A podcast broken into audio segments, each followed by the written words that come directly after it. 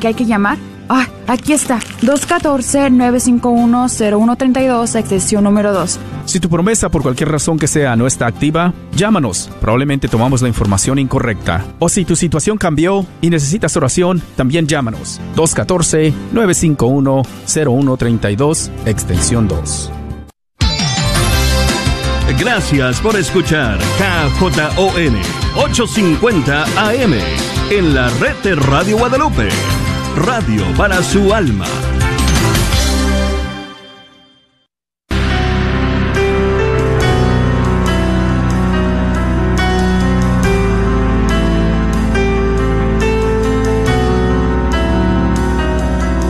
En el nombre de Jesús recibo libertad. En el nombre de Jesús recibo sanidad. En el nombre de Jesús recibo libertad. En el nombre de Jesús recibo sanidad.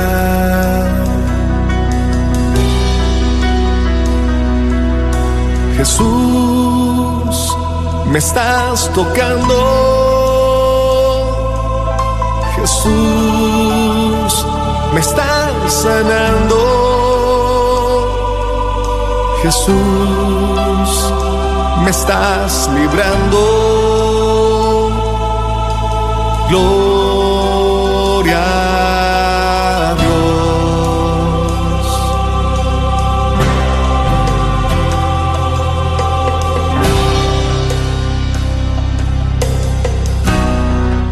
Gloria a Dios, queridos hermanos, y bienvenidos a tu programa Levántate y resplandece, te dice el Señor en esta tarde. Sí, mis queridos hermanos, es una tarde, es un programa en el cual Dios, Papá Dios, Jesús trae bendición a tu vida. Ellos quieren que en esta tarde, a través de este programa, recibas esa fuerza del Espíritu Santo, recibas esa palabra que tú necesitas escuchar que ellos han preparado, que, que te conocen, que conocen tu necesidad en este momento, pues prepárate, prepárate con todo lo que tú tienes, porque ahora sí que como dice este librito que tengo aquí, es la hora milagrosa, es la hora de poder y juntos hacemos este programa. Te damos una muy cordial bienvenida. Ya está el equipo de hermanas desde sus hogares ya esperando tu llamada. Ya están listas los corazoncitos con oídos. Están listas para escucharte, para orar contigo. Eh, te damos el número desde ya, ¿sí? Al que te puedes comunicar es el 1-800-701-0373. 1-800-701 0373. Les pedimos que en este momento no nos llamen porque pues debido a la situación eh, por medidas de precaución no podemos estar aquí muchas personas en el estudio entonces pues Alondra ahora sí que está eh, aquí y en, en los controles y está en Facebook y está también en con el conmutador. Entonces, por favor, nada más denos un poquito de tiempo para que cuando mm, unos par de minutitos Alondra pueda llegar al conmutador y pueda recibir tu llamada. Puedes eh, también, eh, cuando termine el tema, llamarnos, salir al aire, puedes compartir qué te llegó del tema, puedes compartir algún testimonio y tu petición de oración. Muy importante. Bienvenida, Rina. Gracias a Dios que puedo estar aquí, hermana Noemí, muy contenta de un jueves más, de poder estar y compartir y recibir también. Amén. Bueno, ¿y qué les parece si oramos? Vamos a orar, vamos a pedir, vamos a clamar al Espíritu Santo ahí donde te encuentras. Es importante que, que cierres, si es posible, tus ojos, pero abras tus ojos a la mirada de Jesús que quiere un encuentro contigo en esta tarde, que viene a tu encuentro ahí donde tú estás, Él viene a ti por su gran amor hacia ti, hacia tu persona, porque Él sabe lo que has tenido que pasar y no viene solo. El Espíritu Santo de Dios en esta tarde viene acompañado de nuestra Madre María Santísima. Vamos ahí a clamar primero el Espíritu Santo de Dios. Di, Espíritu Santo de Dios, ven, eh, ven a mí. Ven a mí, Espíritu Santo de Dios, te necesito en esta tarde. Necesito de tu presencia. Necesito de tu entendimiento. Me abro a ti Pongo todo en tus manos. Ven, ven, dulce huésped de mi alma. Te alabamos, Padre, y te bendecimos. Te adoramos en esta tarde en un mismo espíritu como pueblo. Te damos gracias por esta oportunidad de que vienes a nuestro encuentro, en nuestros hogares, en nuestros trabajos. Aquí, Señor, adoramos tu dulce presencia y te pedimos en esta tarde muy en especial para que tu Espíritu Santo empiece a inundarnos, empiece a llenarnos, empiece a, a, llevarse todo aquello que no, que no viene de ti. Llénanos de pensamientos nuevos en esta tarde, porque queremos servirte, queremos adorarte, queremos hacer tu santa voluntad. A ti, mamita María, Madre Santa, gracias porque siempre estás, siempre estás ahí, mamita María. Tu dulce presencia al despertar nos acompaña. Te pedimos, Madre, que en esta tarde tu manto nos proteja, para que toda palabra que tiene que llegar a tus hijos, Madre, llegue, llegue a los corazones, llegue a los pensamientos, porque sabemos que eso es lo que quiere tu Hijo. Guíanos, Mamita María, en esta tarde, acudimos a tu protección, a tu guianza. Queremos hacer la voluntad del Padre a todo momento. Queremos hacer su voluntad. Pedimos la intercesión en esta tarde también de San Miguel Arcángel, de San Gabriel y de San Rafael, que nos defiendan en esta batalla. Gracias Padre, gracias porque creemos que estás escuchando cada oración. En lo oculto de cada corazón, tú estás escuchando las necesidades de este pueblo. Te alabamos, te bendecimos, te glorificamos. Gracias, alabado seas por siempre. Amén.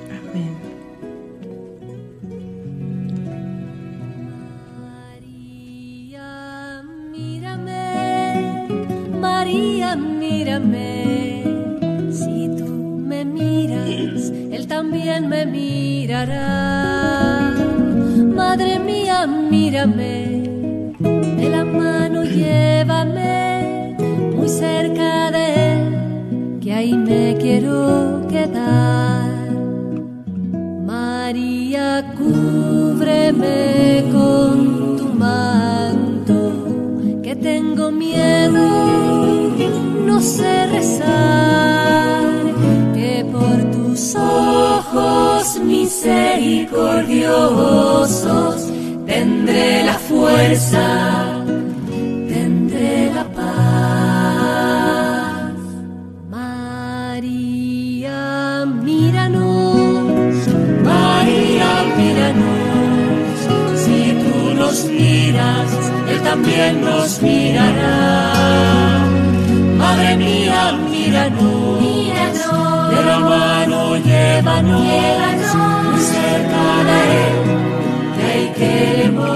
estar.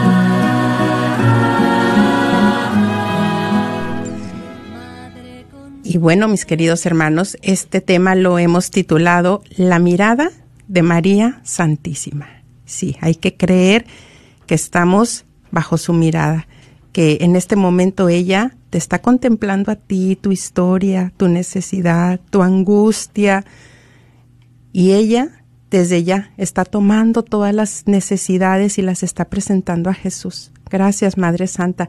Pues fíjense que quiero decirles para que eh, si conocen a alguien que está en este momento eh, atravesando esta enfermedad del COVID, eh, ya sea que esté en su casa, confinado, confinada, o está en algún hospital, que en algún momento le compartas este programa. Creemos que la misericordia de Dios nos ha auxiliado porque una vez más nos maravillamos, una vez más nos sorprende el Señor. Miren que este testimonio del que vamos a estar compartiendo, tal vez algunos ya lo han escuchado, pero algunos no. Para los que ya, pues bueno, vamos a recordar y ya sabemos que el Espíritu Santo pues trabaja de manera muy personal no trabaja en multitudes. Entonces vamos a ver qué, qué nuevas eh, palabras, qué nuevas revelaciones trae a tu vida. Em, queremos que le compartas este tema porque fíjate que este hombre es el, el testimonio del arquitecto Bosco Gutiérrez Cortinas Es un hombre que estuvo secuestrado por nueve meses en un cuartito, imagínate, de tres metros por uno y medio. Fíjate nada más, nueve meses confinado ahí en un cuartito de tres metros por uno y medio. Hoy Jesús quiere consolar, quiere animar, quiere fortalecer a su pueblo a través de este tema. Así es de que vayamos disponiéndonos aún más. Y bueno, fíjense que compartíamos en el equipo que como esta experiencia de vida de este hombre sucede hace 30 años, en 1990. Yo ya había escuchado del testimonio, pero nunca había llegado a mí para poder yo eh, ahora sí que estarlo meditando, escuchando. Yo nada más me habían platicado, pero no lo había visto. No conocía eh, del arquitecto, no conocía del todo su historia. Y gracias a Mayela por compartirlo. Y fíjense que pues no hay casualidad. Cómo el Señor es tan preciso que ahorita que estamos en esta pandemia, como les digo que están tantos hermanos nuestros confinados en sus casas, nuestros hermanos de la tercera edad que no pueden salir. Entonces, ¿cómo viene el Señor a traer este, esta experiencia de vida, este testimonio hermosísimo de este hombre católico? Y les digo, pues viene a animarnos el Señor. Bueno, pues resulta que este hombre, este arquitecto Bosco, pues él ya conocía del Señor, él ya pertenecía al Opus Dei, a la obra de Dios. Eh, también su mamá ya era una mujer de apostolado, ya era una mujer que también estaba en la misma obra de Dios, era una mujer, dice él, muy fervorosa en su fe. Entonces, pues eh, dice que esa mañana del secuestro, pues él va a misa.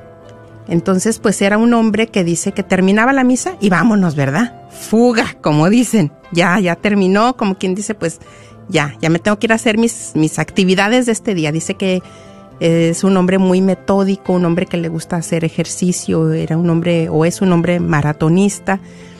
Entonces dice que tenía o tiene una tía que cuando estaban ahí en misa, que le decía, no, mijo, pues no te vayas luego, luego, tienes que quedarte después de misa a meditar, no te puedes ir así, nada más, salir corriendo. Y ese día del secuestro, dice que pues que vio a la tía y que dijo, no, pues ahora sí que de puro compromiso me tengo que quedar. Y dice que por eso él eh, se toma unos minutos y se va a contemplar la imagen, el rostro de la Virgen María.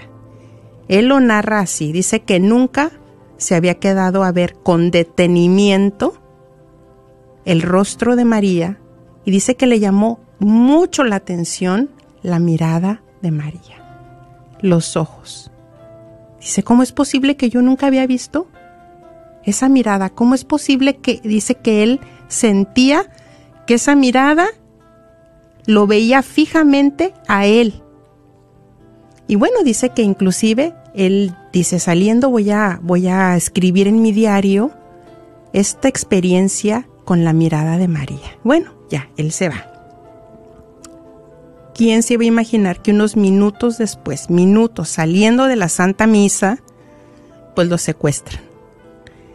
Y él dice que esa imagen se queda que porque cuando lo secuestran, dice que es lo único que lo calmaba eran los ojos que había dejado atrás.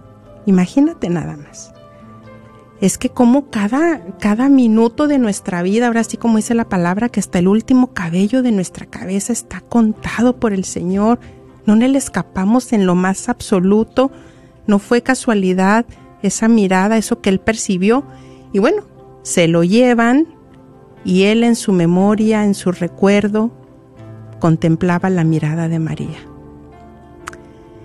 Llegan al lugar después de varias horas y les compartí al principio que pues, oh sorpresa, un cuartito de tres metros por uno y medio. Y ahí estuvo por nueve meses. Y dice que en realidad, o sea, quedó reducido a dos metros por uno, porque un metro lo ocupaba el toilet, el excusado. Entonces, ni siquiera eran los tres metros para él, eran dos metros por uno. Y estando ya en condiciones, pues imagínate, lo desnudan, dice que muy poco le prendían la luz, eh, no escuchaba ninguna voz humana, todo lo que le comunicaban era por medio de una tabla, era escrito, eh, que él se empezó a debilitar muchísimo. Entonces dice que tal vez habrían transcurrido ya 14 días cuando él, cobra así como dicen los alcohólicos anónimos, tocó fondo, ¿verdad? Ya en el suelo, tirado. Dice que llegó el pensamiento, dijo, yo mejor prefiero morirme. Pues imagínate, o sea, dice que lo único que escuchaba era un cassette repetitivo que duraba 30 minutos y eso era las 24 horas del día. Yo me pongo a pensar y digo, en la mañana que estaba en la Santa Misa, que, que, pues veía el escenario, ¿no? Todos con nuestro cubrebocas y que algunas personas todavía les cuesta, ¿no? Como que, ¿por qué me voy a poner el cubrebocas? Y digo, estamos realmente con muchos privilegios si nos ponemos a pensar en esta pandemia. Imagínate, este hombre no tenía familia, la comida dice que era muy mala, casi le daban lo mismo todo el día, eh, no teléfono, no internet, nada que lo pudiera divertir, absolutamente, completamente aislado. Y dice que ese día que ya él dijo, pues no, yo ya me quiero morir, pues lo vieron eh, los secuestradores y pues lo empezaron a ver que estaba mal. Entonces, pues, pues ya se nos está yendo la mercancía, como quien dice, ¿verdad? Ya, ya este hombre se nos puede ir. Entonces vamos a hacer algo. Entonces dice que le escriben en la tabla que le dicen, hoy es 15 de septiembre. Puede pedir lo que quiera, puede tomar lo que quiera. No, pues que le gusta mucho el whisky. Y dijo, no, pues que me traigan un vaso con whisky. Pero que me lo traiga, por favor, en un vaso de vidrio, que si es de plástico no me traiga nada y con un hielo grande. No, pues ya, le llega el whisky. Imagínate, era pues como quien dice el único gusto que él se iba a dar después de tantos días y estar ahí, ¿no? Lo toma en sus manos y cuando estaba a punto de darle el primer sorbo, dice que escucha la voz de su conciencia, que es la voz de Dios, y que le dice, ofréceme el whisky. No, no, no, ¿cómo no? O sea, que empiece esa lucha, ¿no? Del bien y el mal en el interior nuestro de cada uno de nosotros y empiece ese estira y afloja, ¿no? No, pero ¿cómo te voy a ofrecer yo el whisky? No, mira, te ofrezco estar aquí sin mi familia. Y que le dice esa voz interna, pues eso no depende de ti. No, mira, te ofrezco eh, pues eh, esto de estar aquí, este secuestro, no, eso no depende de ti. Ofréceme el whisky. Bueno, pues al final se logra vencer a sí mismo y lo que son las mortificaciones a voluntad nuestra. Eso a mí me llegó muchísimo. Eso a mí me llegó mucho porque digo, híjole, a veces nos, me cuesta tanto ofrecer algún sacrificio, un ayuno. Y como dice Santa Faustina, ¿no? Cuando le revela a nuestro Señor que pequeños sacrificios son armas de guerra espiritual. Entonces dice que cuando Él se logra vencer, le, le ofrece esa mortificación de su voluntad. Dice, tú tienes la posibilidad de decidir en tus manos está. Y bueno, dice que cuando él ya le logra hacer ese ofrecimiento al Señor, dice que experimentó una libertad y una fortaleza tremenda. Y que dijo, pues desde ahora, aquí este lugar va a ser un lugar decente. Aquí que se puso a limpiarlo detenidamente, todo bien limpiecito, dice, este es mi lugar y aquí voy a estar yo dignamente. Entonces dice, bueno, pero fíjate, es a lo que voy. Para nuestros hermanitos que tal vez algunos que están escuchando, y es por eso que te pido que les hagas llegar este, este video, si te es posible. Tal vez algunos están en este momento renegando o peleados con, con este confinamiento, o estás tan negativo, tan negativa, enojado, enojada, bueno, pero si aquella persona, si no hubiera venido, yo no me hubiera contagiado, si yo no hubiera ido allá, si no se hubiera cuidado, y estás ahí en ese combate, ¿no? Entonces, ¿cómo de todo lo que nos pasa realmente puede salir un fruto tremendo? Seguimos avanzando en el tema. Dice este hombre que dijo, bueno, ¿qué puedo hacer? de acuerdo a lo que yo ya he aprendido, de acuerdo a la obra en la espiritualidad en la cual yo le he estado sirviendo a Dios. ¿Qué he aprendido? Dice que pues en la espiritualidad del Opus Dei que les dicen, bueno, te levantas, te arrodillas, ofreces tu día, ofreces las obras del día, vivir la Santa Misa, rezar el Santo Rosario, y que dijo, bueno, yo para poder dormir, fíjate toda la estructura que hizo el hombre. Ahí se pasan unos videos como él luego dibuja cómo se fue organizando, fue dibujando en la pared y todo. Dice este hombre, dice, bueno, yo te, para dormir ocho horas, yo tengo que hacer tres horas de ejercicio. Y dice que empezó a recrear la Santa Misa en su memoria, en su pensamiento. Y que dijo, bueno, pues ahorita va llegando el Padre, ya está el canto de entrada, ya está eh, la paz, ya está el momento del ofertorio y él en su, en su mente, en su interior, ahí viviendo todo. Ya leía una lectura bíblica, le habían dado una, una Biblia, reflexionaba en eso y dice, bueno, ahorita ya puedo recibir a Jesucristo espiritualmente, yo te recibo Jesús y decía él, bueno, yo me uno a las misas que en este momento se están viviendo en alguna parte del mundo. Yo me uno a ese sacerdote que está oficiando la Santa Misa en este momento en algún lugar del mundo. Dice que él terminando la Santa Misa, él tenía una fortaleza impresionante, impresionante. Dice, y bueno, ¿cómo lograba yo hacer tres horas de ejercicio diario?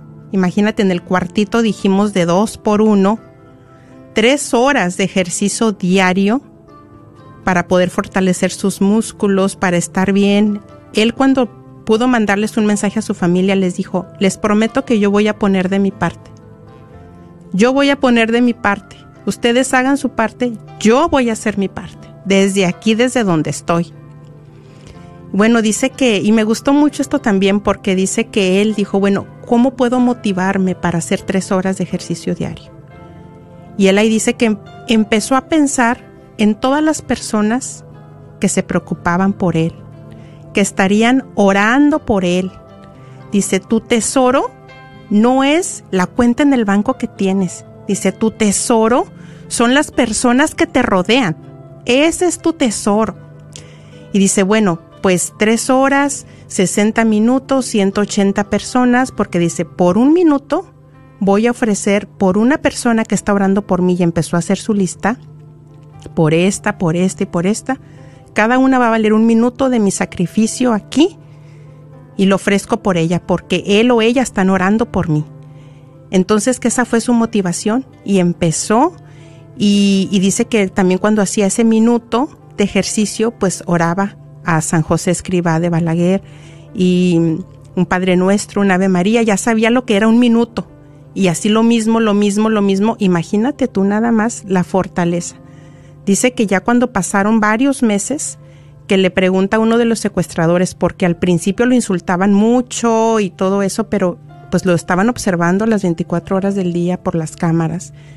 Y al final le preguntan, bueno, ¿cómo le ha hecho usted arquitecto? Pues se ganó su respeto, ¿verdad? ¿Cómo le hace usted para tener esa fortaleza? ¿Cómo le hace? Y dice que, pues les contesta, es que he logrado vencer el miedo. Ya habían pasado, les digo, varios meses. Dice, mi experiencia aquí dice que el hombre pues encapuchado con una ametralladora, le pues cuando le hace la pregunta, dice, "Yo ya no tengo miedo." Y eso me llamó también mucho la atención, porque él dijo una frase que a mí me ha tocado mucho, dice, "Si si los cristianos realmente nos abandonáramos en Dios, en Jesucristo, seríamos realmente invencibles." ¿Cómo logró vencer este hombre el miedo? Pues enfrentándolo, ¿verdad? Hoy en la mañana mi hija Valentina me decía, mami, ven a ver este programa, porque es de lo que yo quiero estudiar. Y pues había mucha violencia y eso. Y le digo, ay, no, no, hijita, yo no lo quiero ver. Pero al mismo tiempo me acordé del tema y dije, no, sí, sí lo voy a ver. Porque yo tengo que vencer ese miedo y la única manera en que lo voy a vencer es enfrentándolo. No puedo huir. Y así lo mismo, dice, esa fue mi conclusión y que le dijo al hombre, mira, si tú, dice, yo no me voy a morir ni un minuto antes, ni un minuto después de lo que Dios ya tiene para mí. Pero si tú en tu libertad decides matarme, pues yo creo que de esto el Señor va a sacar un bien mayor. Entonces, eh, qué interesante, ¿verdad? Cómo eh, realmente los miedos nos pueden debilitar, eh, nos pueden sacar de nuestra misión, del propósito de Dios. ¿A ti qué fue lo que te llegó, Rina? Pues lo que me llegó fue que de alguna manera u otra el Señor ya lo había preparado, ¿verdad? Ya lo había preparado para esta situación, pero al principio como que él no se daba cuenta, ¿verdad? Porque muchas veces me imagino que se enfocaba en que estaba en ese cuarto, en que estaba secuestrado, en que estaba desnudo, en que tantas cosas, ¿no? En su familia, eh, pero ahí es donde llegamos, él llega al fondo y llega a reconocer la voz de Dios y empieza a, descubrir todo aquello que el Señor ya había puesto en él, esas herramientas que Dios ya infundió en él y que así pasa con nosotros, ¿verdad? De alguna manera u otra, muchas veces entramos en alguna situación dura y pensamos que cómo vamos a salir de esto, cómo es que esto me pasó a mí, empezamos a cuestionarnos en, en vez de estar pensando las herramientas que yo ya tengo para poder salir adelante. Y ahí es donde tenemos que tener pues esa actitud más que todo, ¿no? De, querer salir adelante, de ver más allá de lo que está enfrente de mí ahora, de ver hacia a cómo Dios los trata, los, lo está viendo más que todo, ¿no? Es imposible ver con la mirada de Dios, pero podemos pedirle. ¿Verdad? Podemos pedirle esa gracia que nos, que nos permita ver más allá para su plan perfecto para nosotros. Sí, así es. Y fíjate que cuando él eh, logra ofrecerle el whisky al Señor, él escribe ahí en la pared, he vencido mi primer batalla. Y luego dice, yo soy un soldado de Jesucristo aquí desde donde estoy. Y dice que también le dijo a nuestro Señor cuando él estaba ahí recreando la Santa Misa en su memoria, que le dice, pues yo me quiero convertir en un guardián del Santísimo Sacramento que esté más cercano a este lugar, un guardián perpetuo. Imagínate nada más los frutos de ese sacrificio y de esa entrega de este hombre. Cuánto puso de su parte, cuánto se fortalecía. Ahí también pasaron unas imágenes y eh, yo creo que le hicieron llegar un niñito Dios y está así en la pared eh, como que hizo un agujero. Dice que cuando se sentía desfallecer, pues que se ponía a un lado del niñito Jesús y agarraba la pared y le decía, Señor, fortaléceme en este día. Ayúdame en este día, fortaléceme en este día. Y fíjate que también aquí vamos también para las mamás. Fíjate que hablando ya de una mujer, una mamá de apostolado, como lo dice él, una mujer ya de oración. Y fíjate que como nunca llegamos a pensar las oraciones, lo, lo, que hacemos, cómo va impactando la vida de nuestros hijos, aunque pareciera que no, pero hay que creerlo que sí. Dice él que estando ahí en ese confinamiento, se llega a acordar de un sueño que él tuvo a los 12 años y que él le platicó a la mamá, mamá, tuve un sueño. Ah, sí, ¿y qué soñaste? Pues es que me soñé en el infierno. Ah, qué interesante. Y luego, pues es que soñé que enfrente de mí estaba un hombre, pero ese hombre me insultaba y me insultaba y me insultaba. Y que él le dice, bueno, pero ¿por qué me insultas tanto si los dos estamos en el infierno, o sea, estamos en la misma. Y mira, a mí esto también me tocó mucho, me llegó mucho, porque el hombre le dice, mira, tú estás en el infierno por no haber hecho apostolado. Y yo estoy en el infierno porque no hubo alguien que me sacara del error en el que yo estaba. Dice, y si tú hubieras hecho tu apostolado, tú me hubieras evangelizado a mí pero no lo hiciste. Por eso te estoy insultando. Porque si tú hubieras hecho tu papel de cristiano, los dos estuviéramos en el cielo. No, y pues que se agarra de ahí la mamá. Ya saben que nada más estamos viendo la oportunidad, ¿verdad? Para meternos ahí. sí, pues que de ahí dice que la mamá se emocionó toda y que le dice, y me gustaría esto compartírselos tal cual lo escribí, tal cual lo narra él. Dice que él le dijo, perfecto. Acabas de descubrir tu responsabilidad como cristiano. El cristiano es como una moneda de dos caras y sin una cara no vale. De un lado se llama santidad personal y del otro lado se llama apostolado. ¿Cómo podríamos hacer? Aquí viene una pregunta que te hagas a manera muy personal. ¿Estás ejerciendo apostolado en este tiempo o estamos acomodados? Porque pues ya no puedo ir al hospital, no puedo ir allá, no puedo visitar acá. ¿Qué podrías hacer? ¿Qué podría hacer yo? ¿Qué estás haciendo? ¿Qué estoy haciendo yo en este momento de pandemia donde hay tanta necesidad de palabra, de ánimo? ¿Qué podíamos hacer? Bueno, nos quedamos con esa. Entonces dice que, que le dijo, no hay santos egoístas. Y dice que dijo, que se preguntó, porque pues le llegó, se recordó de esa frase, y que dijo, bueno, ¿yo cómo puedo hacer apostolado aquí desde donde estoy? O sea, no podía salir, no tenía medios de, de, de, evangelización, pero él se preguntaba y se decía, yo no quiero llegar mi juicio y que me digan, oye, mira, ahí estuviste nueve meses. Estuviste con estos hombres que son hijos de Dios, al igual que tú y al igual que cualquier otro, y tan merecedores de la sangre de Cristo como lo son ellos, como lo eres tú. Y que dijo, bueno, Señor, pues ilumíname. ¿Qué puedo? ¿Cómo le hago para evangelizarlos? Pues que se acercaba la Navidad y que les dijo, bueno, pues es Navidad, eh, los invito a rezar. Aquí todos somos hijos de Dios. Bueno, pues ándale que le llegan los cinco personajes, ¿verdad? Los cinco personajes listos y ándale, pues que, ¿y ahora qué? ¿Qué les digo? Entonces dice que se acordó del procedimiento de la obra del Opus Dei y dijo, bueno, nos han enseñado, dice nuestro padre, Monseñor José María Escribá, nos han enseñado que primero es la oración, segundo, expiación y mortificación, y tercero, la acción. Y decía, no, pues no, que no me llegue la acción porque ¿qué voy a hacer? Bueno, pero ya los tenía ahí, ¿verdad? Entonces dice que empezó a orar al Señor y que le empezó a decir, bueno, habla por mí, usa mi garganta, usa todo lo bueno que tú me has dado, mis experiencias buenas, el conocimiento que he adquirido para evangelizar a estos hombres. Y bueno, entonces pues imagínense la oportunidad que tuvo y sabemos que, que todo esto viene a dar un fruto, un fruto, porque imagínense tanto sacrificio, tanta negación, eh, tenía que repercutir en estos hombres. Pues, ¿qué creen? Que se logra escapar. sí les estaban pidiendo pues una cantidad gigantesca, querían que depositaran el, transfirieran, llevaran el dinero hasta Argentina. Argentina y luego acá, eh, no recuerdo otro país, no podían, era una cantidad muy grande para llevar el dinero en las maletas, o sea, todo eso.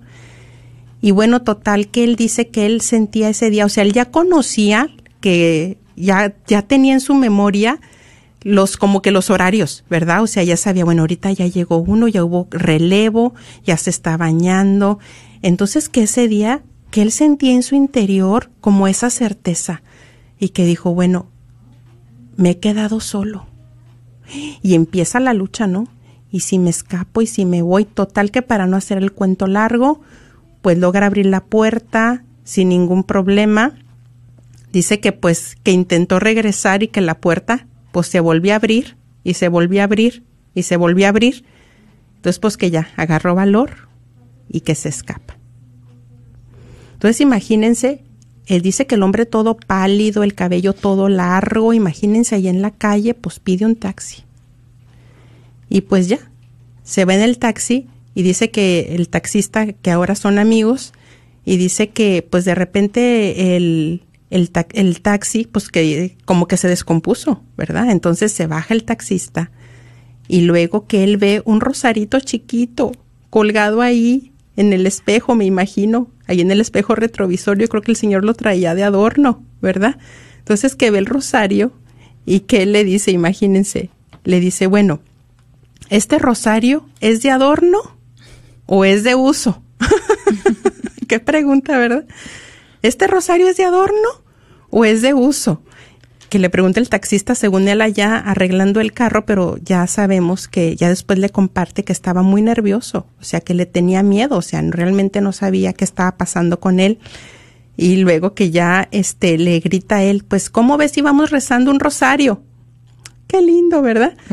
Entonces, eh, dice que ya luego le, le, le confía, le comparte el taxista que esa fue la señal para el taxista para que lo ayudara a él a poder escaparse, o sea, auxiliarlo, llevarlo a donde lo tenía que llevar. Entonces dice, pues como quien dice, eh, ese rosario me salvó la vida, o sea, nuestra Madre Santísima, yo creo que desde el principio hasta el final. Y luego ya le comparte el taxista que cuando él le, le, hace esa pregunta de que si es de uso o es de adorno, pues él reflexiona y dice, pues yo desde que era niño ya no había vuelto a rezar un rosario. Entonces eh, empiezan a rezar el Santo Rosario, imagínate. Lo lleva ya a la casa de sus papás y dice la esposa que ella le pedía una gracia al Señor, que le concediera y dice yo, yo tenía seguridad de que el Señor me iba a regresar a mi esposo. Y dice que le pedía al Señor que cuando lo, lo entregaran, que ella lo recibiera. Y dice que iba llegando la esposa con sus siete hijos y, y lo recibe la esposa. Y estaba un sacerdote ahí, está un, un, doctor, inmediatamente lo atienden, le cortan el cabello y todo, y le dicen, tú estás, le dice el doctor, tú estás perfectamente bien. Wow. Pues, ¿cómo no iba a estar bien? ¿Verdad? Entonces, ¿te gustaría agregar algo, Rina? Eh, yo creo que más que todo pasamos sí. ya a las peticiones sí. de Facebook. Claro que sí. ¿Verdad? Pasamos sí. para ya decirlas y que también empiecen a llamarnos para compartir. Porque está muy hermoso este tema. Podríamos hacer tal vez varios programas pero pienso yo que es, es, bueno también, ¿verdad?, compartir un poquito de las peticiones. Hay una petición por la salud de la niña María del Carmen Rojas, que Dios haga el milagro de su recuperación. Está pidiendo nuestra hermana, nuestra hermana Mari, Merlos Paniagua. Margarita Serrano Duarte uh, dice bendiciones, Noemí, gracias por el reconforte mensaje. Laura Alosa dice, me uno a su oración por todos los enfermos, los que cuidan, por todas las familias, los difuntos, las almas del purgatorio. Saludos y muchas bendiciones. Saludos, hermana Laura. Sí, esperamos tu compartir. Ya nos puedes llamar al 1-800-701-0373. Esperamos también tu petición de oración. Eh, ¿Cómo te ha llegado esta experiencia de vida, este testimonio de sufrimiento, pero también de tantos frutos? 1-800-701-0373. Bueno, entonces eh, vamos a pasar ya a la primer llamada. Vamos a ver. Mm, permítanme un segundito, por favor.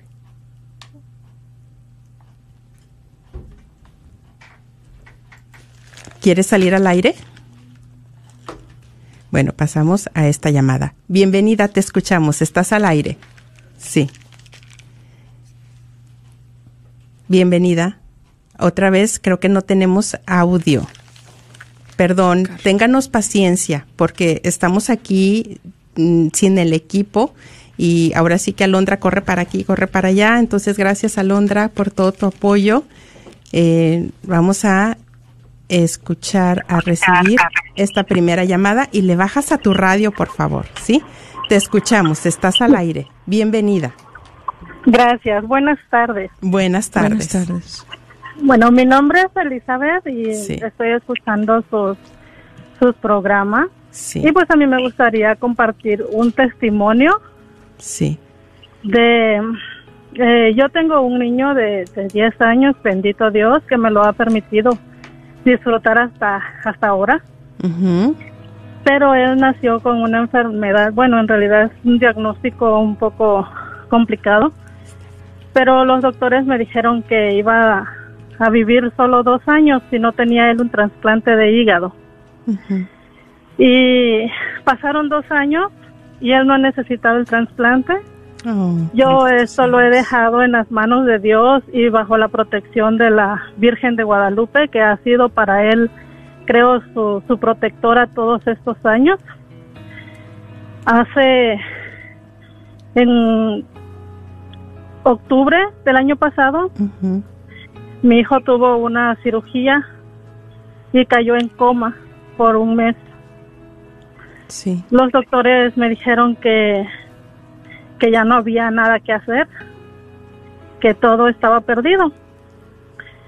Pero yo no sé, eh, muchos quizás dirán que, que yo no quería a mi hijo y por eso quería dejarlo morir, o, o no sé, ¿verdad? Pero yo precisamente porque amo y quiero a mi hijo, fui ante el Santísimo y se lo entregué a Dios. Eh, fue para mí un gran sacrificio y él sabe que me dolía el corazón, el alma, pero se lo dejé en sus manos. Yo le dije a- al Señor que si mi hijo, pues que es su hijo, ¿verdad? Solamente nos los presta. Pues me encanta él y le dije que con toda el alma y el corazón se lo entregaba pero que yo no lo quería ver sufriendo allí donde estaba conectado con tubos, con cables. Le dije yo, si ya no, mi misión ya terminó en cuidar a este angelito que él me había dado, que mejor lo recogiera y que no, ya no estuviera él sufriendo. Y después de eso, a a una semana después de que yo fui y lo entregué, con toda mi alma, lo dejé en su, su voluntad de Dios. Mi hijo despertó del coma Amén. y, y ahorita, bendito Dios, está en casa, está estable y aunque seguimos batallando, ¿verdad? Día a día con su, con su enfermedad, pero Sí. él está como que si no hubiera pasado nada y realmente, como ustedes platicaban hace rato, es un sacrificio que se le tiene que dar a Dios y. Él ve la voluntad de uno, Sí. pero es algo que se tiene que hacer desde el fondo de tu alma y de tu corazón, que no es nada más de, de decirlo de la boca para afuera, ¿ustedes entienden? Sí, sí, sí, Elizabeth. Entonces, y para mí eh, lo que ustedes estaban platicando ahorita me, me regresó todo lo que hemos pasado con mi esposo, con mi Sí. Y, y compartírselos y, y pedir también oración por él. Él se llama Christopher Sí, claro que y, sí. y me gustaría contar con sus oraciones para, para él. Conta- cuenta con nuestras oraciones y de nuestros hermanos que están escuchando, que tienen su corazón tan generoso, que estarán recordándote a ti como mamá, a la familia.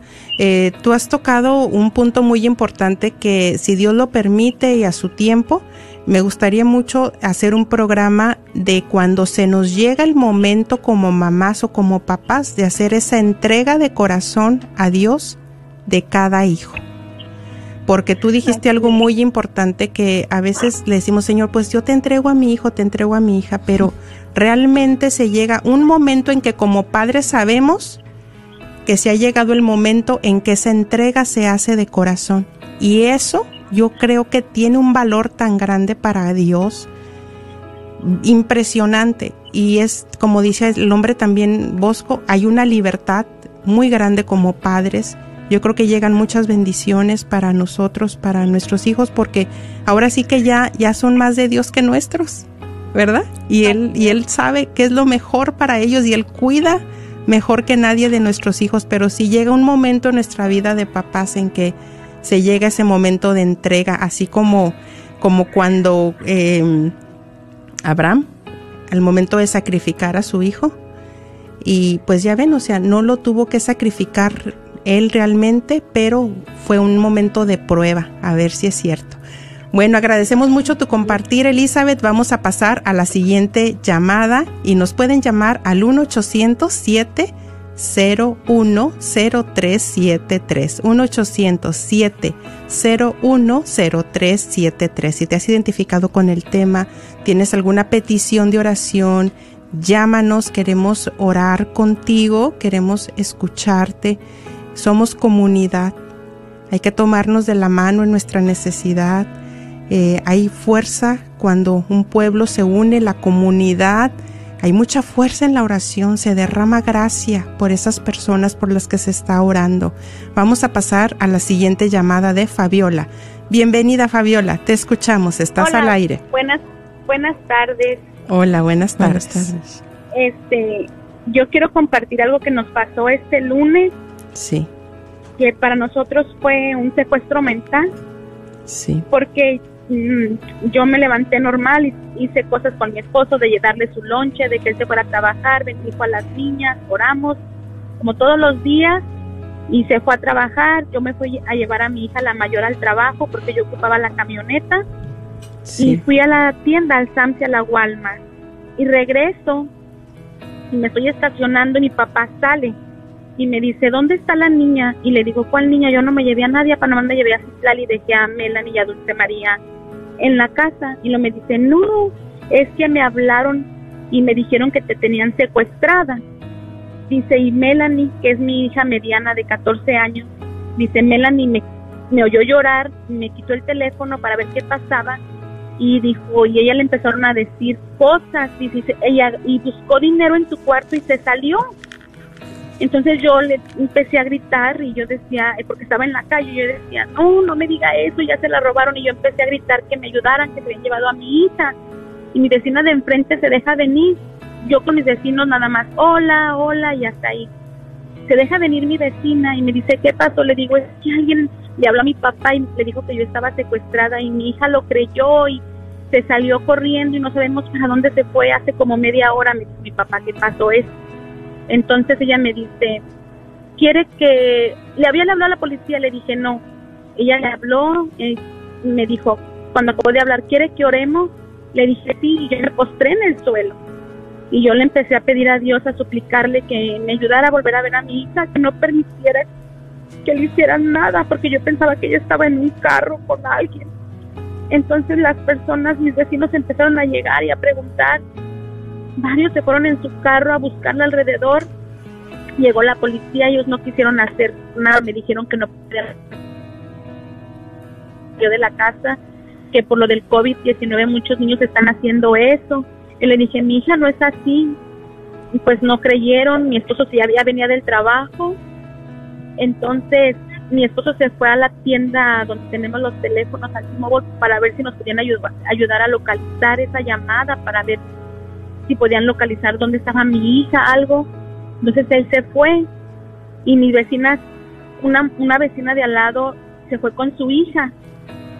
Mi hija corrió por casi por tres horas para llegar a una Kroger a depositar dinero a Western Union ella dice que le decían, tengo a tu mamá aquí, está sangrando, si no haces lo que te digo, la voy a matar. Y entonces mi hija de 14 años corrió por tres horas y la estuvieron martirizando mentalmente. Y de repente entra una llama, eh, llega un ve- mi vecino, el niño de la señora, y me dice "Tú, que mi hija estaba en la Kroger. Entonces me ve mi hija y no podía colgar porque creía que de verdad me tenían secuestrada y me ve y empieza a llorar y colgó. Entonces ya le hablo yo a mi esposo, ya encontraron a la niña, está en la Kroger y me dice, ok, yo voy para allá y yo me fui a la Kroger. La abracé, le dije gracias a Dios por lo que había hecho, llegó la policía porque teníamos que...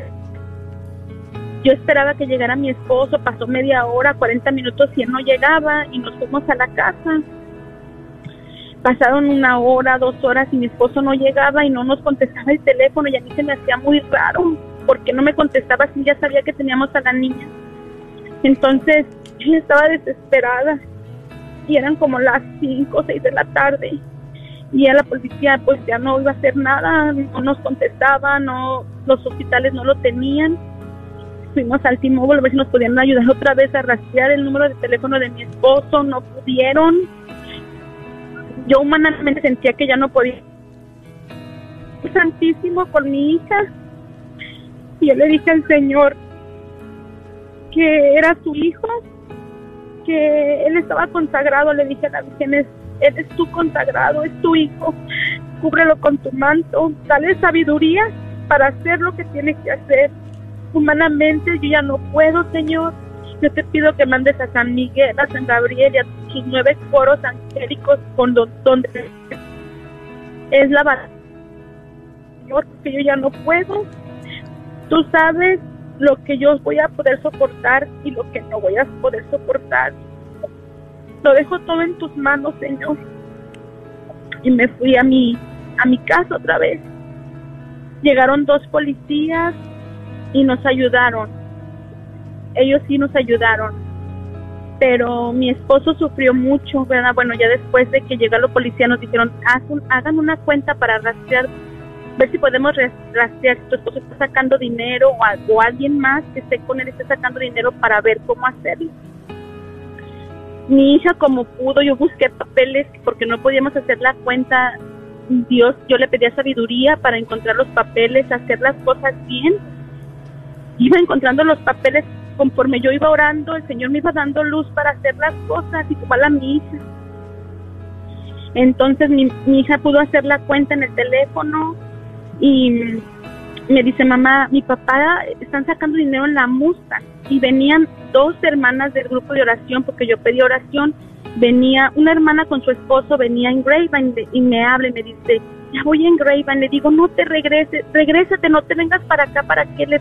Mi esposo anda allá en la Mustang, búsquenlo, por favor. Le hablo a otra hermana y le digo, por favor, eh, ella vive en, en la Mustang, le digo, por favor, voy a buscar a mi esposo, él anda por ahí por la Mustang. Dios es tan perfecto que puso a las personas en ese momento, en ese lugar donde estaba mi esposo, se arriesgaron porque no sabíamos si, a mi, si mi esposo estaba con alguien más. Y esas hermanas y la policía de aquí de Keller contactó a la policía de Grapevine y esas hermanas vieron a mi esposo, la camioneta de mi esposo y le pitaban y él no quería parar porque dice que como él estaba por teléfono diciendo, le decían que si él colgaba, pasaron siete horas que él estuvo por teléfono con ellos, le decían si cuelgas, si contestas mensajes, otra llamada, vamos a matar a tu niña. Un minuto, Fabi. Vamos a cortarles los dedos. Sí. Un minuto, Fabi. Ento- sí. Ok, sí, entonces pues gracias a Dios llegó la policía, mi esposo lo paró la policía y en, justo en el momento correcto él bajó el vidrio, le dijo cuélgales, tu familia está bien, tu hija está en tu casa. Mi compadre y su esposa Gisela y Elías ah, abrieron la puerta porque mi esposo estaba en shock, salió de la, de la, de la camioneta, lo abrazaron, él empezó a llorar. Dice que ahí fue cuando despertó de su pesadilla. Pero fueron 10 horas, primero 3 horas con, sin saber de mi hija. El Señor me la regresó sana y salva. 7 horas de no saber de mi esposo y el Señor lo regresó sano y salvo. Y el Señor puso los momentos perfectos para que lo pudiera encontrar la gente a él y, las, y mis vecinos a mi hija. Porque si no, no sé qué hubiera hecho mi hija. A Dios que mi esposo no le dio un infarto porque ¿Qué le dijeron? muy eh, ¿Le dijeron algo estos hombres mientras estaban ahí? Sí. ¿Algo que tú crees le que...? le decían que iban a matar a la niña o estaba un brujo ahí ¿Un donde brujo? estaban ellos y le, sí y le dijeron que si quería saber algo de la santería o de la muerte o que si quería hacerle un algo decir eh, entregarle algo a la santa muerte que dicen ellos y mi esposo les dijo no yo soy un hijo de Dios y yo no voy a hacer nada de eso yo respeto lo que tú hagas y cuando Sí. le dijo él que era un hijo de Dios le dijeron, ok, entonces hazle una oración al Dios que tú le crees, que salga de tu corazón. Y él empezó a orar a Dios. Y ellos dijeron, ok, háblame de, de una palabra del Evangelio, háblame del administrador astuto. Y él les empezó a hablar de Dios. Y dice mi esposo que cuando él empezó a hablar de Dios, él podía tener calma. Y las personas le decían, háblame más de Dios y háblame más de Dios y háblame más de Dios.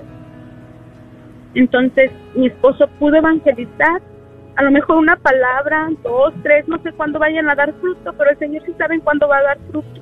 Amén, amén. Y, y ahora nuestra oración es por esas personas que hacen eso, para que se conviertan y por los que están secuestrados, porque a veces ni pensamos en esas personas cómo están sufriendo. Fabi, Eh, yo, bueno, sabemos que no hay casualidades. Esto le sucedió el lunes aquí en Dallas. aquí en Dallas. Aquí en, sí. En México. Y esas llamadas es de México. Muy bien. En México se estuvo dando esto mucho, ya la gente ya ahorita ya no cree. Pero tal vez, una vez más, no tal vez, una vez más, la misericordia de Jesucristo, que es todopoderoso, viene a alertarnos, alerta, alerta, para que no caigamos en estas situaciones. Eh, imagínate ese brujo que le pidió a tu esposo que hicieran ese ritual o a la muerte. Imagínate todo, todo lo que está involucrado. Imagínate las personas que no tienen el conocimiento de Dios acceden a todo eso. Ahora, ¿Tú por qué crees que, tú crees que es casualidad que estamos en este momento compartiendo de un secuestro? ¿Les pasa a ustedes el lunes y tú estás hablando en este momento? ¿Cuál es, cuál es lo que, lo que a ti te llega? ¿Por qué crees tú que lo estás haciendo? Porque yo creo que el Señor nos habla, ¿verdad? Y esto que nos pasó, yo le decía Señor, permítenos el saber para qué. Y yo más nos está escuchando, hagan un plan con su familia puede pasarle a cualquier persona. Hablen a sus hijos de Dios, porque mi hija dice que cuando ella iba, les decía, este, pues que Dios los bendiga, que Dios los bendiga, mi esposo les habla. Nosotros inculcarle a nuestros hijos la fe y no y no pensar que a nosotros nunca nos va a pasar. Hagan un plan con sus hijos de que si nos llega a pasar esto, ¿qué vamos a hacer? Gracias, Fabi. Gracias. Agradecemos el fruto que está saliendo de esa situación tan dolorosa ¿Y le sacaron dinero? Sí, vaciaron la cuenta, pero el Señor no, se, no, no es, es tan misericordioso que le llega un mensaje a mi esposo y le dicen que una transacción que él hizo de 950 dólares no se pudo cobrar y nos regresaron ese dinero. Muy bien, bueno. Pues agradecemos mucho tu compartir, realmente ha tocado mucho nuestro corazón y, y sabemos que va a ser de gran bendición para todo el que lo haya escuchado y también pues queremos que tú que estás ahí por medio de Facebook, que compartas, que hagas share a este programa para seguir llevando más a las personas más necesitadas, más de esa palabra de Dios, de esa esperanza. Amén. Bendiciones, hermanos. Bendiciones sanidad. En el nombre de Jesús recibo libertad. En el nombre de Jesús recibo sanidad.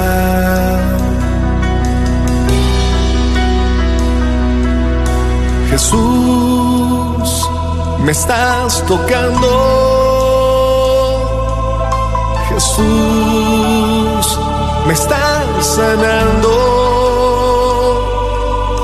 Jesús, me estás librando. Gloria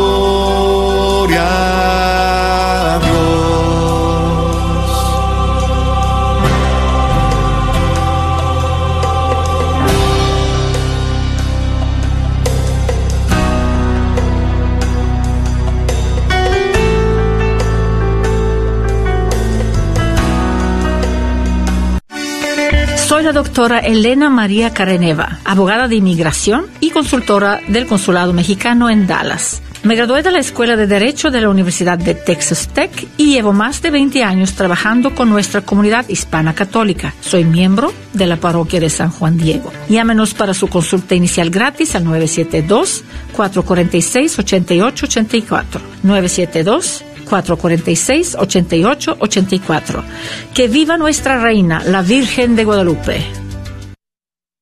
Las peregrinaciones para el 2020 de Bianca Trouble son las siguientes. Tours por Colombia, por Bogotá, Medellín, Cali, Cartagena, septiembre 19, septiembre 30. Finalizando el año del 13 de noviembre al 6 de diciembre. Gran peregrinación espiritual por Europa, Egipto, Tierra Santa, Turquía, 7 países, 23 días. Llame 817-437-7918, 817-350-4929. Este es un patrocinio para la red de Radio Guadalupe.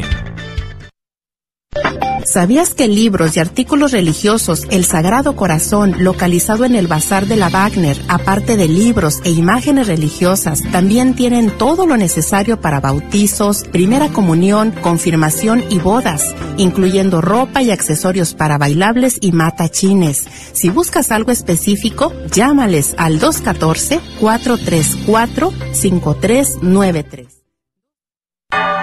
Gracias por escuchar KJON 850 AM en la red Radio Guadalupe, radio para su alma, la voz fiel al Evangelio y al Magisterio de la Iglesia.